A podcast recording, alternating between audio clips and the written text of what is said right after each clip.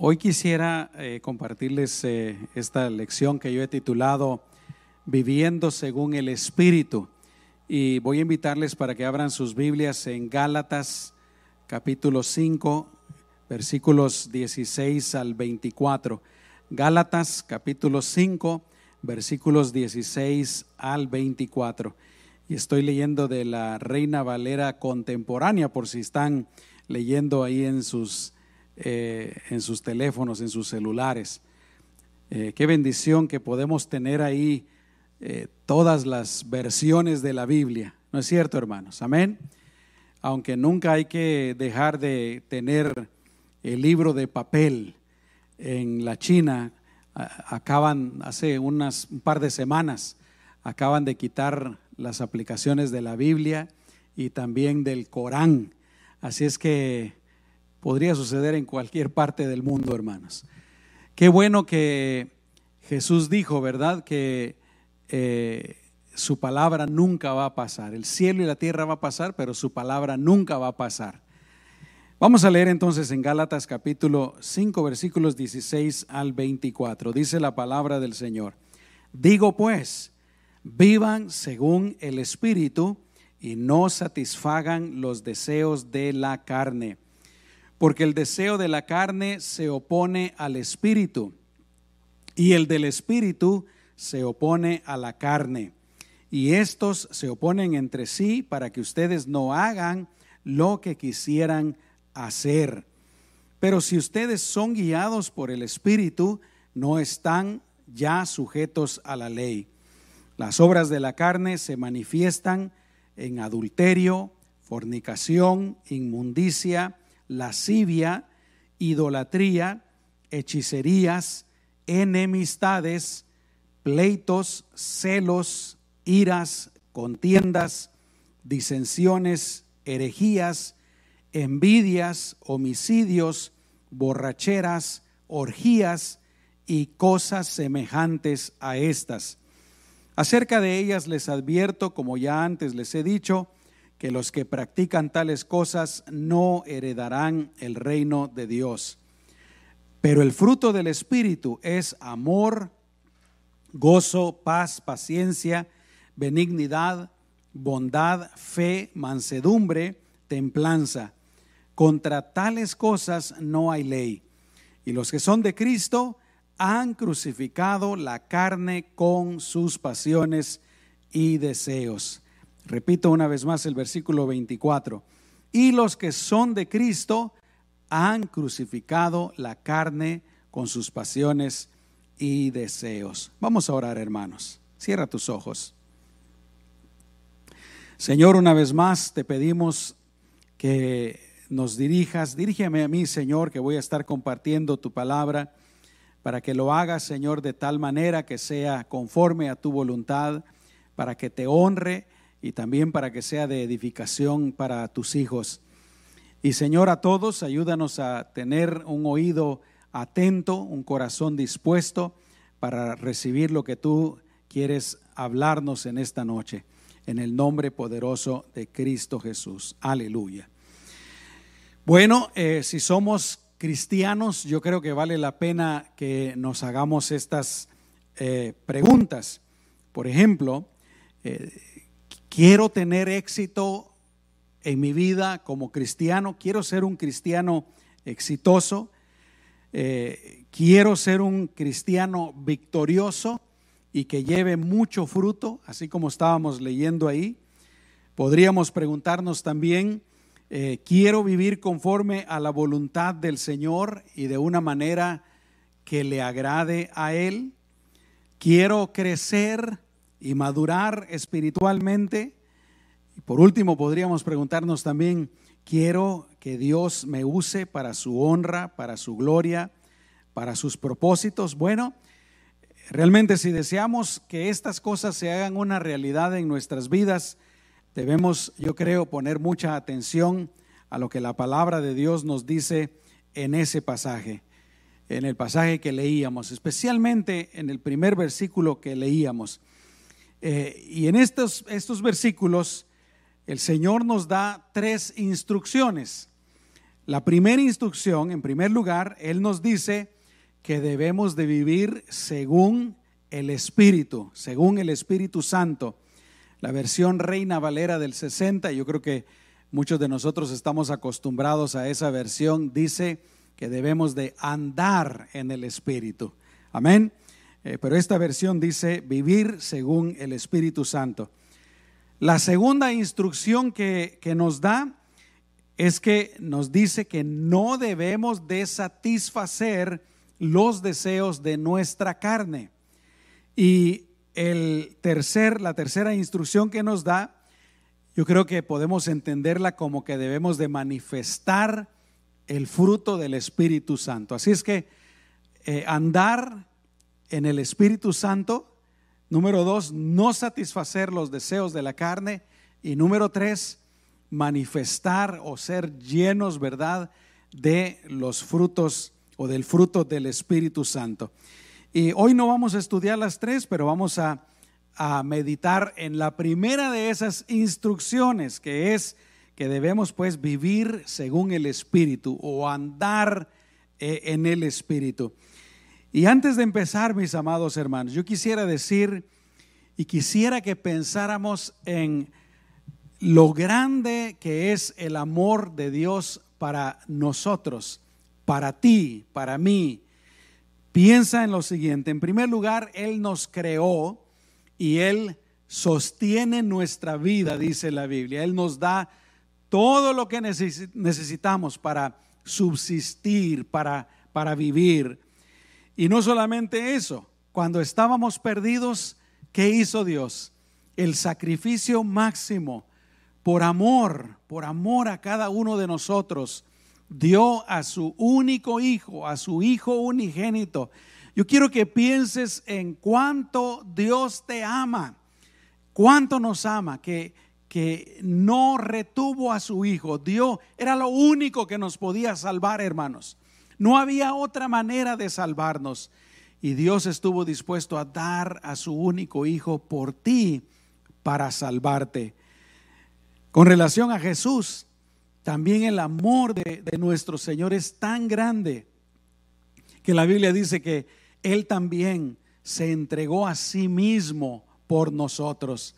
No hay un amor tan grande como el de Dios. Y con relación a este tema, y es a lo que yo quiero llegar, hermanos, eh, imagínate, Dios nos da a Jesucristo por amor. Jesús se entrega a sí mismo por amor.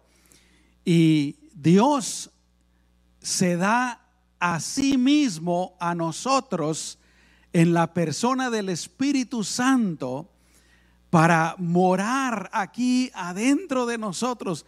Yo creo sinceramente que fallamos en darnos cuenta de la magnitud de ese hecho, hermanos, de esa, de esa realidad yo creo que a veces andamos pensando eh, en el Padre Celestial allá lejos en el cielo.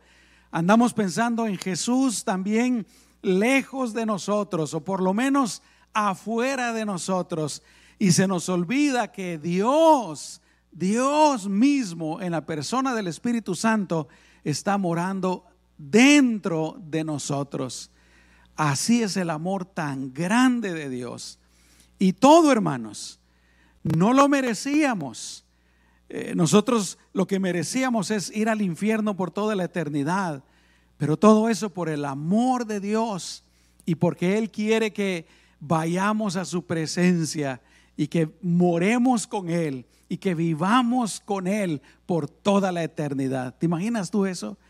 Dios, el creador, el omnipotente, omnisciente, eh, eh, Él quiere que estemos con Él. Él. me quiere a mí, piénsalo así. Él me quiere a mí, Él quiere que yo esté allá con Él. Y por eso hizo todo lo que hizo. Qué tremendo, ¿no? Y bueno, ya que Dios hace todo esto por nosotros, ahora mientras vivimos en esta tierra, Él quiere pues que tengamos éxito como cristianos. No es la voluntad del Señor, no es el deseo de Dios de que seamos creyentes a medias o que seamos creyentes que eh, andamos siempre no de victoria en victoria, como dice la Biblia, sino que de fracaso en fracaso. No es esa la voluntad del Señor. Dios quiere que vivamos de victoria en victoria. Quiere vernos pues eh, llenos de su presencia, victoriosos. ¿Cuántos dicen amén, hermanos? Y pues la respuesta nos la da ahí en ese pasaje, ¿verdad? Quiere que vivamos según su espíritu o que andemos pues en el espíritu. ¿Y qué quiere decir eso de andar en el espíritu? Quiere decir por lo menos cinco cosas. Probablemente hay más, pero por lo menos cinco cosas.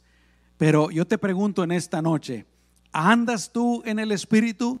¿Estás viviendo en el Espíritu Santo? Vamos a ver lo que significa pues eso de vivir según el Espíritu Santo. En primer lugar, eh, vivir según el Espíritu Santo significa tener el Espíritu Santo dentro de nosotros. Y lo dije hace un ratito, ¿verdad? Pero quiero repetirlo una vez más. Eh, cuando una persona cree en Jesucristo, Dios en la persona del Espíritu Santo viene a morar adentro de la persona. Esto es algo que Jesús prometió. Jesús prometió dar, de su espíritu a todos los que creyéramos en él. En Juan capítulo 14, versículo 15 al 17, dice de la siguiente manera, si me aman, obedezcan mis mandamientos. Escucha, aquí está la promesa.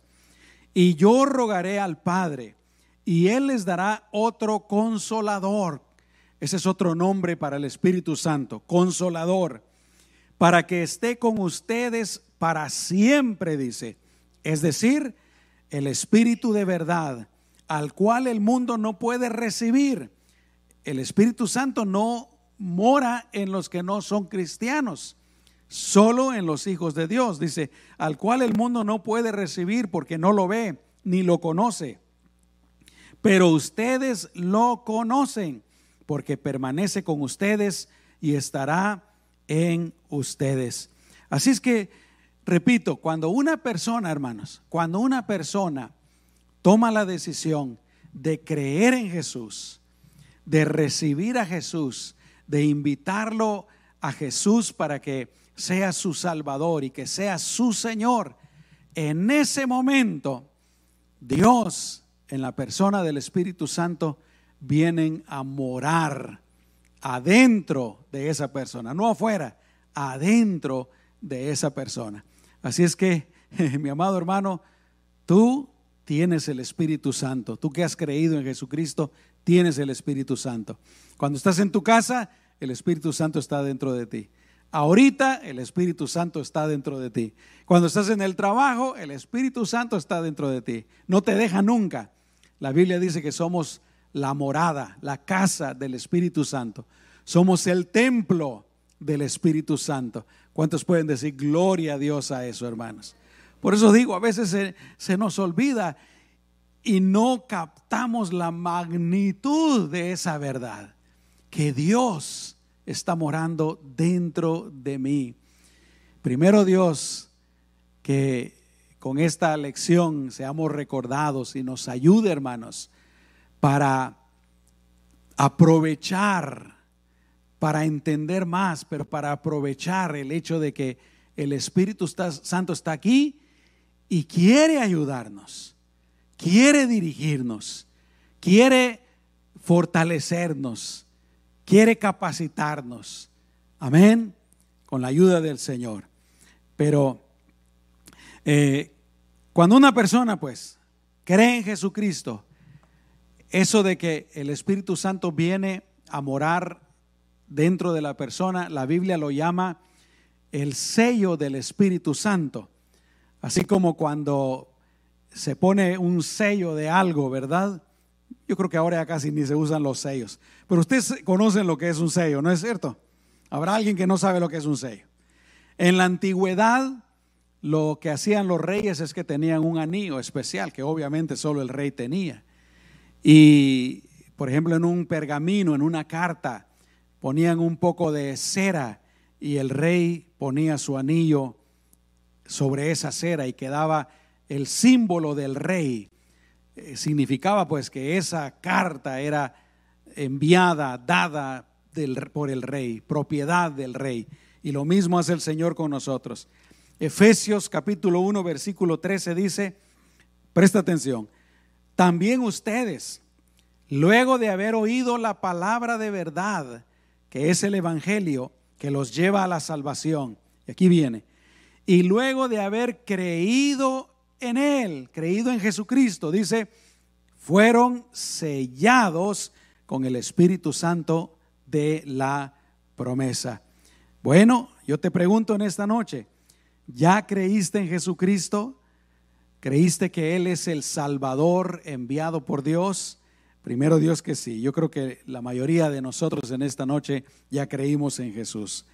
Eh, pero pregunto, por si alguien no lo ha hecho, ¿ya recibiste a Jesucristo como tu Salvador y como tu Señor?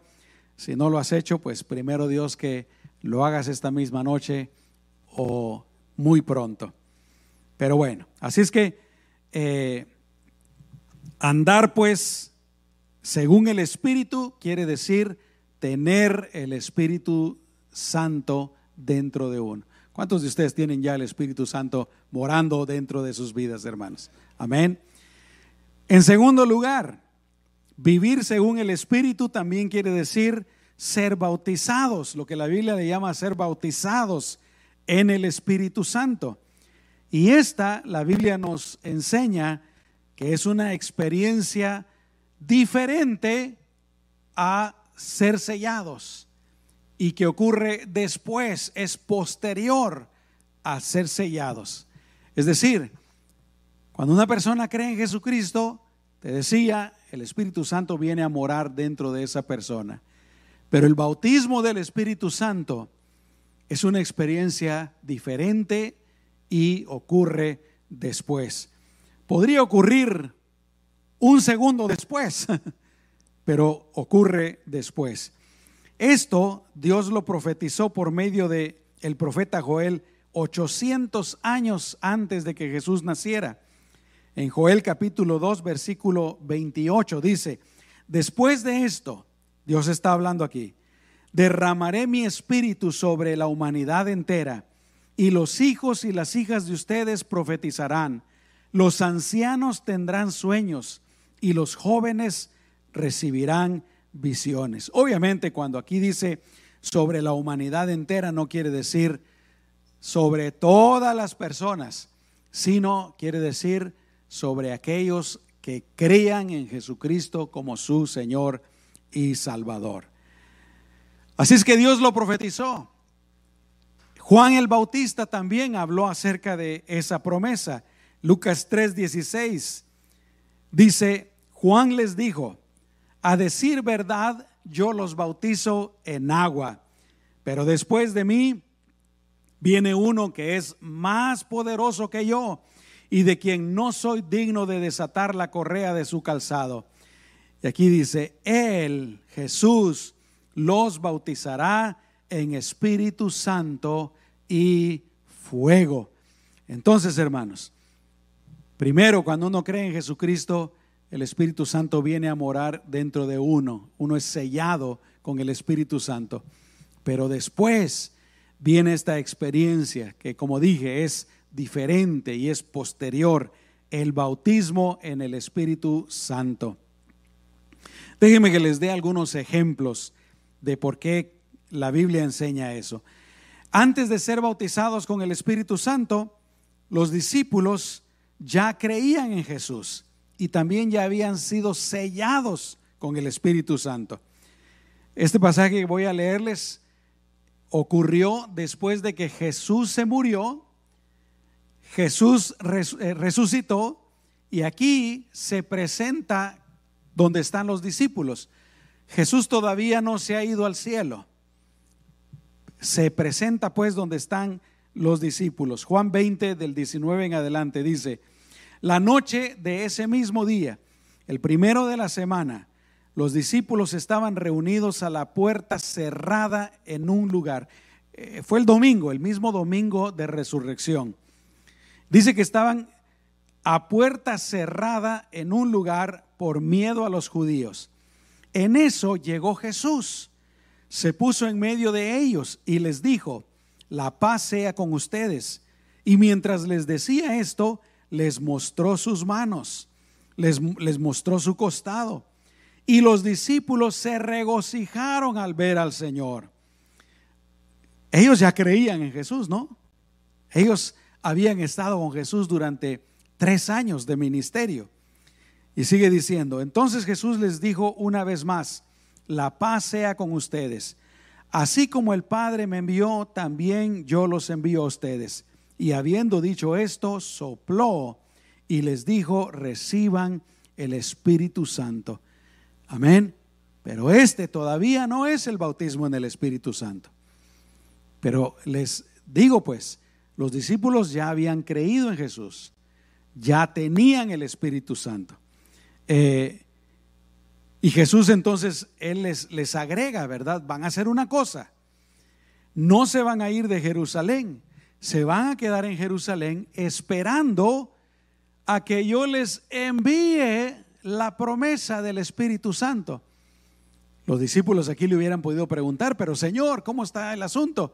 Acabas de decir que, acabas de soplar y decir que recibamos el Espíritu Santo. ¿Y por qué dices que nos quedemos para esperar el Espíritu Santo? Repito, cuando uno cree, uno, el Espíritu Santo viene a morar dentro de uno, pero luego viene esa experiencia del bautismo en el Espíritu Santo.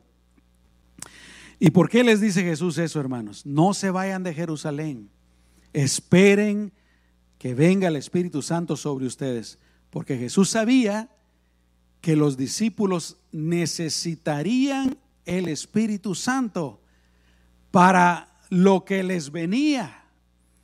Ellos iban a, a iniciar, si se puede así decir así, la iglesia de Jesucristo. Ellos tenían que predicar, iban a padecer persecución. Jesús sabía que iban a necesitar el Espíritu Santo, por eso les dice, no se muevan, quédense esperando el Espíritu Santo. Y mi amado hermano y hermana, yo digo lo mismo, nosotros hoy en día también necesitamos el Espíritu Santo. Lo necesitamos para enfrentar la vida, lo necesitamos para guiar a nuestra familia, lo necesitamos para servir al Señor. Lo necesitamos para predicar la palabra. Lo necesitamos cuando vamos al trabajo. Lo necesitamos para, como leíamos al principio, decirle que no a los deseos de la carne, para vivir victoriosos pues. Fíjate lo que el Señor les dice en Lucas 24, 49.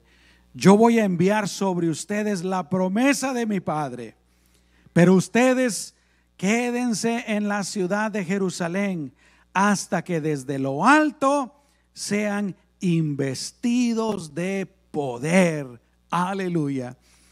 El Espíritu Santo no solo viene a morar dentro de nosotros, pero nos invieste de poder, poder para vivir la vida cristiana en victoria. Aleluya. ¿Cuántos quieren eso, mis amados hermanos? A veces se nos olvida, ¿no? Se nos olvida no solamente que tenemos el Espíritu Santo dentro de nosotros, pero muchas veces andamos viviendo nuestra vida de acuerdo a nuestras fuerzas, hermanos, de acuerdo a nuestra capacidad. Y yo creo que por eso es que a veces no andamos de victoria en victoria. Yo creo que por eso a veces tenemos una lucha que es grande, pero se hace demasiado grande o más grande de lo que debería de ser porque estamos luchando con nuestras propias fuerzas.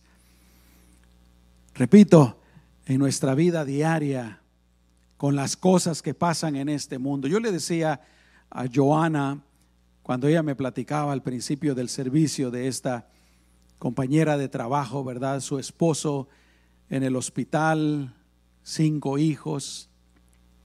Yo le decía, la vida es dura. La vida es dura. Pero hermanos, Dios nos da de Él mismo para que no sea tan dura, para enfrentar cualquier cosa que se nos venga encima. Amén. Hechos capítulo 1, versículos 4 y 5. Ahora pon atención. El pasaje, los pasajes que te leí fueron después de que Jesús eh, resucitó. Pasaron 40 días. Y este pasaje que te voy a compartir, el Señor se los, se los da a sus discípulos antes de ir al cielo. ¿Te recuerdas que Jesús les dijo, quédense en Jerusalén, quédense en Jerusalén? Aquí se repite. Dice, mientras estaban juntos, les mandó que no se fueran de Jerusalén, sino que les dijo, esperen la promesa del Padre la cual ustedes oyeron de mí. Como saben, Juan bautizó con agua, pero dentro de algunos días ustedes serán bautizados con el Espíritu Santo. Wow, si yo hubiera sido uno de los discípulos en aquel entonces, yo creo que todos hubiéramos sentido esa expectativa, ¿verdad? ¿De qué estará hablando Jesús? Ellos conocían la promesa de Joel, pero ¿Cómo va a ser? ¿Cómo es? ¿Qué va a pasar? Y pues ellos hicieron lo que Jesús les dijo, se quedaron en Jerusalén. Y dice la palabra del Señor en Hechos 2, del 1 al 4. Cuando llegó el día de Pentecostés, todos ellos estaban juntos en el mismo lugar, así como estamos nosotros. Y dice la Biblia que estaban sentados, orando. Mis amados hermanos, a veces eh, nosotros nos complicamos la vida. Amén. Pensamos que Dios solo va a escuchar.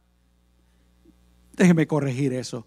Podríamos pensar que Dios solo va a escuchar las oraciones si gritamos o si somos muy elocuentes o si las hacemos de cierta manera. Hermanos, Dios conoce nuestro corazón y nuestra mente.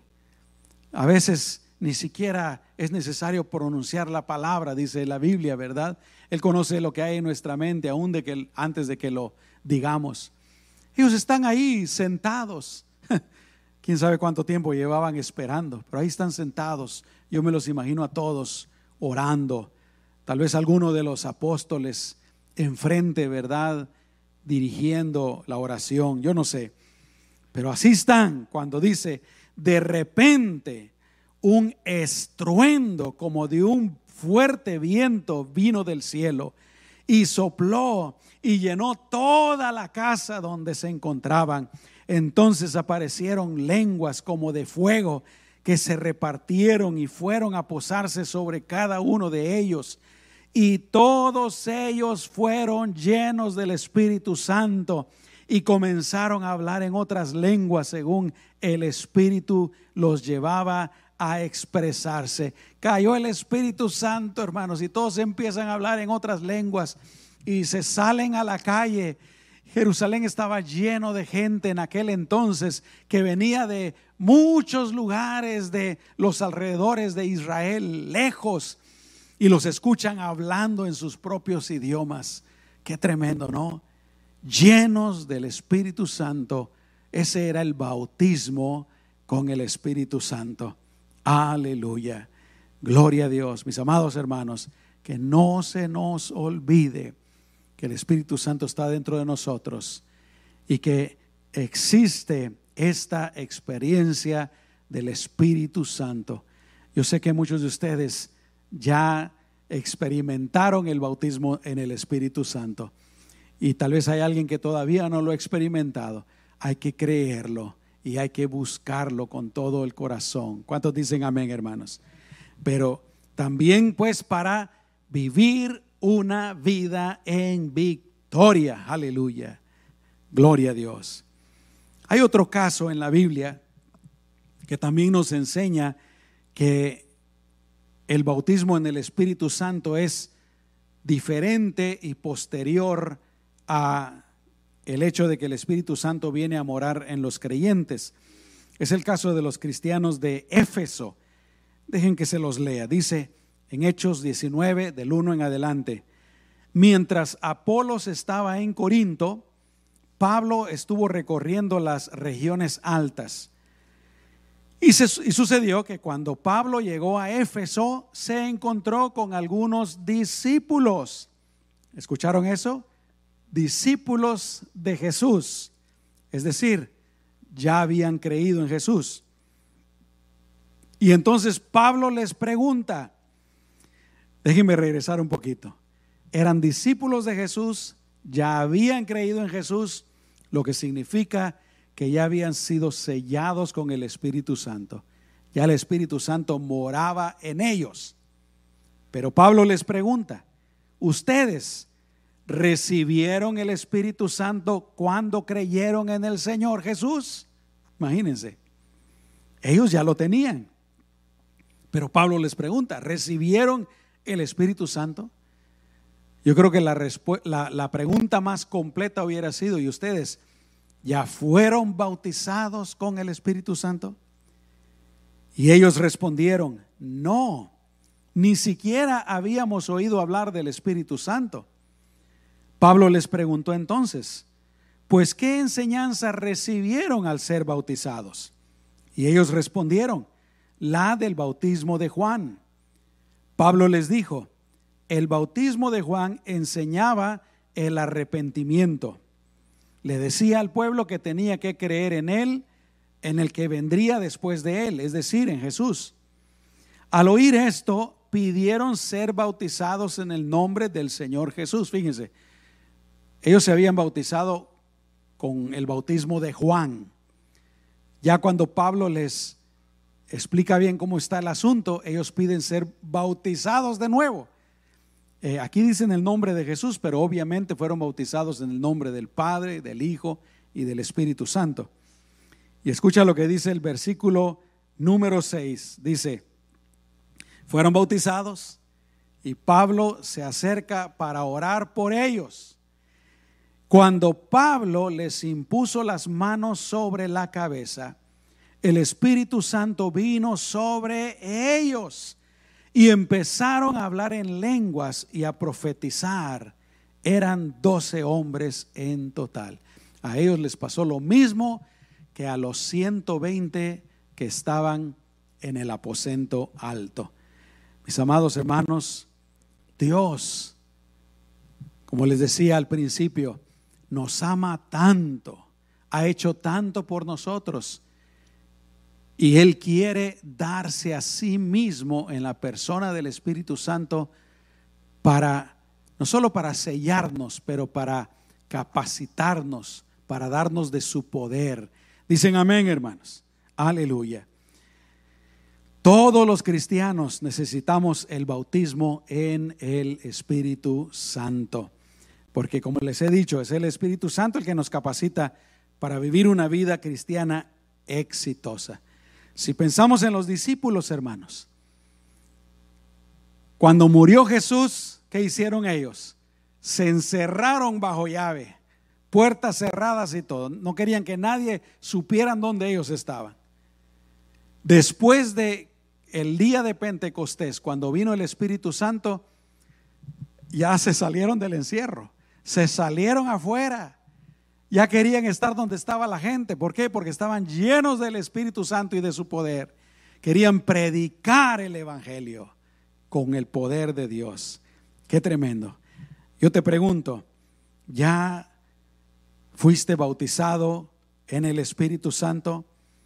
Si no lo has sido, pues créelo y pídeselo al Señor, porque el Espíritu Santo por medio de Pedro dijo, que la promesa es para todos los que crean en Jesucristo. Amén.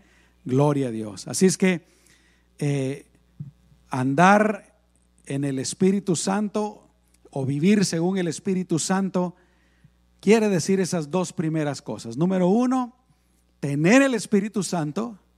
Uno lo recibe cuando uno cree en Jesús. Y en segundo lugar, quiere decir ser bautizado con el Espíritu Santo. Gloria a Dios.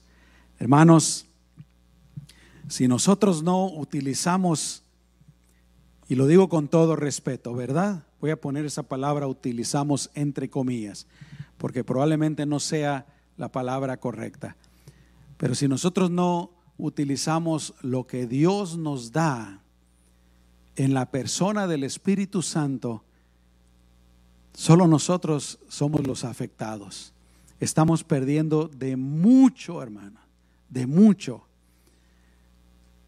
¿Por qué? Porque, como les he dicho ya varias veces, Él quiere llenarnos de su poder para vivir esa vida victoriosa, para tener victoria y vencer la carne, eh, para servirle al Señor, para saber, por ejemplo, en el momento de decisiones, qué decisión correcta tomar. Tenemos la fuente más grande que existe en todo el universo y a veces, eh, lamentablemente, no aprovechamos esa fuente que tenemos en Él. Amén. A veces estamos, pues, decía, ¿verdad? Haciendo las cosas con nuestra propia inteligencia. Y no está malo hacer las cosas, usar nuestra inteligencia, quiero decir. Dios quiere que usemos nuestra inteligencia. Dicen amén. A veces estamos haciendo las cosas en nuestras propias fuerzas. Y también no está malo. Dios quiere que usemos nuestras propias fuerzas. Pero él nos está, nos está ofreciendo un potencial ilimitado, una sabiduría ilimitada, un poder ilimitado en la persona del Espíritu Santo. Que el Señor nos ayude. ¿Cuántos dicen amén, hermanos? El próximo miércoles voy a seguir hablando de este tema y yo te invito, ¿verdad?, para que eh, le digas al Señor en tus tiempos de oración, Señor, lléname, lléname de tu presencia. Dame de tu Espíritu Santo, Señor. Aleluya. Yo quiero ah, tener ese poder del que tu palabra me habla. A veces andamos como quien dice con, una batería de, de, reloj, ¿verdad? Viviendo con una batería de un relojito así. Y ni siquiera es una buena marca, hermano, es una marca corriente, chafa, ¿verdad? Y allá cerca donde nosotros vivimos tienen ya algunos meses poniendo unos postes gigantescos y unos cables enormes. Y yo me pongo a imaginar qué clase de energía será la que va a pasar por esos cables. A veces ahí está la energía, ahí está el poder inmenso. Y nosotros con nuestra baterita ahí, ¿verdad? De chafa, de relojito, ¿verdad? para poner un mal ejemplo. Pero bueno, que el Señor nos ayude, hermanos. Vamos a cerrar nuestros ojos, amén, y vamos a orar. Señor, gracias por tu palabra. Gracias por lo que tú nos enseñas, por lo que tú nos dices. Y esta noche, especialmente, con relación, con relación a ti, Dios, Espíritu Santo, Tú fuiste la promesa del Padre anunciada por Jesús. Y podríamos decir traída por Jesús cuando Él murió y resucitó. Tú quieres morar en nosotros y tú moras en nosotros, pero tienes mucho más que darnos. Tienes mucho más que hacer por medio de nosotros. Espíritu Santo, ayúdanos a conocerte más. Ayúdanos a tener una comunión más íntima contigo. Ayúdanos a buscarte más, a ser más llenos de ti, a darte más libertad en nuestras vidas, a depender más de ti. En el nombre poderoso de Jesucristo, ayúdanos a todos, todos lo necesitamos. Todos, Señor, queremos ser esos cristianos victoriosos, maduros, de acuerdo con la voluntad de Dios. En el nombre poderoso de Cristo Jesús. Gracias, Señor. Amén y amén. Aleluya.